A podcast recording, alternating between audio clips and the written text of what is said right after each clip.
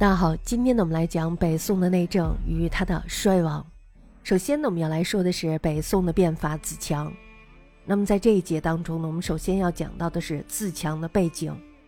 北宋的第三代帝王，大家知道是真宗，是吧？那么真宗在位时呢，宋氏的情况这时候稍有改变。真宗呢，在能力上是远不如太祖还有太宗的，这是其一。那么国家的财政呢，这时候渐渐的有困难，这是其二。北宋开国以来，对外战争的屡次失利，消耗呢是非常大的。再加上大家知道，他们纳币结盟外国，虽然呢勉强维持了一个和平安定的环境，但是呢内部的经济危机这时候是日益加深。宋氏本身呢并没有什么奢侈的花费，那么造成财政上的困难呢，除了纳币结盟外国，就是因为庞大的军费，还有就是官俸。我们大家知道，这个庞大的军费还有官俸呢，是浪费最大的一块儿。所以呢，我们可以说它的这个经济困难呢，主要是冗兵还有就是冗吏所造成的。那么这两者的产生呢，又与宋初的国策有着密切的关系。冗兵的问题呢，是产生于兵的数目越来越多，而这个素质呢，却越来越差。在太祖末年的时候，全国呢只有兵三十七万，那么到了仁宗的时候，全国有兵一百二十五万。其中呢，禁军达到了八十二万，而后呢，英宗的时候有兵一百一十六万，禁军呢这时候占了六十六万。如此看来，由太祖到仁宗、英宗的时候，这百年期间呢，宋的兵额呢增加达三倍以上。这些军人呢几乎都是招募而来，大家想想这个军费的开支有多么的大，是吧？募兵的素质大家知道原来是不应该差的，但是呢，宋有一代的募兵水准呢是非常低的。其中呢，多半是无业游民或者是亡命之徒。那么每逢荒年的时候，宋廷呢这时候又以募兵为救荒赈灾的一种手段。大家知道，宋朝廷呢这时候会说：“来我这儿当兵吧，如果来我这儿当兵的话，你能吃饱饭，是吧？”这就是对于荒年的救济。那么在澶渊之盟以后，大家知道对外呢是比较和平的，是吧？所以呢没有什么兵士，军队呢这时候也不加训练了。那些当官的呢这时候也不勤于检阅。士兵的水准，大家知道，这时候肯定是每况愈下。宋氏呢，为了防外患，不断的扩兵，又为了实行强本弱末的国策，一意扩充禁军。但是大家知道，养兵呢，但兵的素质非常的差。养了兵以后呢，又没有什么战士，没有什么战士，但是呢，还是要养兵，这就造成了冗兵，消耗的军费呢是不计其数。英宗时候呢，他的军费消耗就占了中央财政收入的六分之五。我们大家可以想一下，这是多么大的一笔数额，是吧？我们可以说这是非常惊人的国防负担。那么财政的弊病呢，这时候必然会发生。军费的消耗，除了军人的薪水开支是非常庞大的，作战时候的费用呢固然也是非常大的。不作战的时候呢，军费的开支也是非常大的。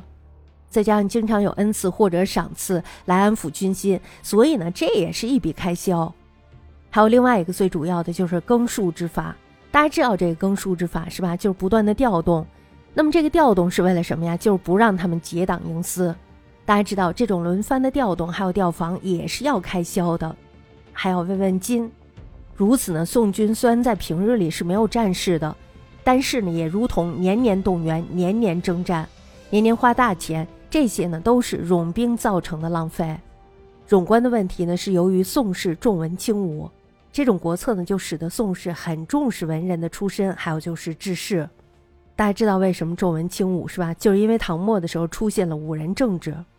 宋代的科举呢，大家知道是以进士科为主，进士及第的即可任官，待遇呢远较唐代的时候更为优渥，录取的名额呢比唐代的时候也更为多一些。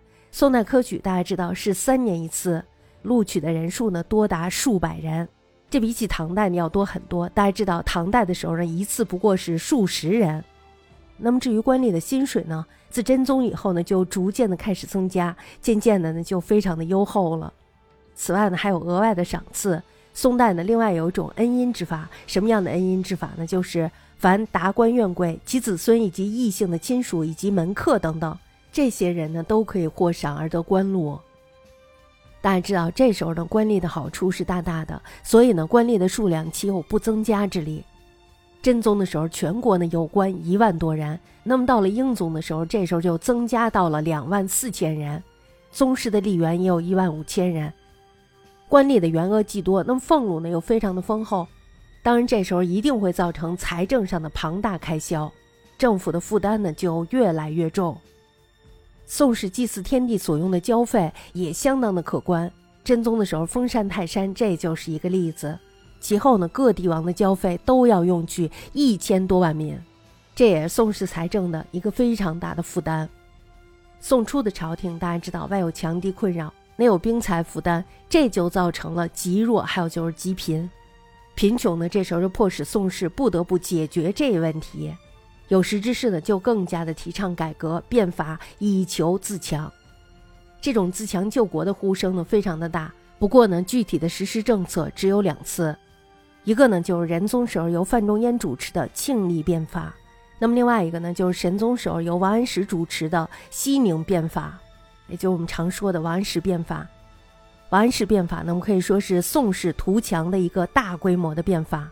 在仁宗以前，建议改革变政的大有人在，比如说像真宗时候的翰林学士王禹偁，他呢就曾经上书武士谈改革，主要针对的就是边防、冗官，还有就是冗兵等问题。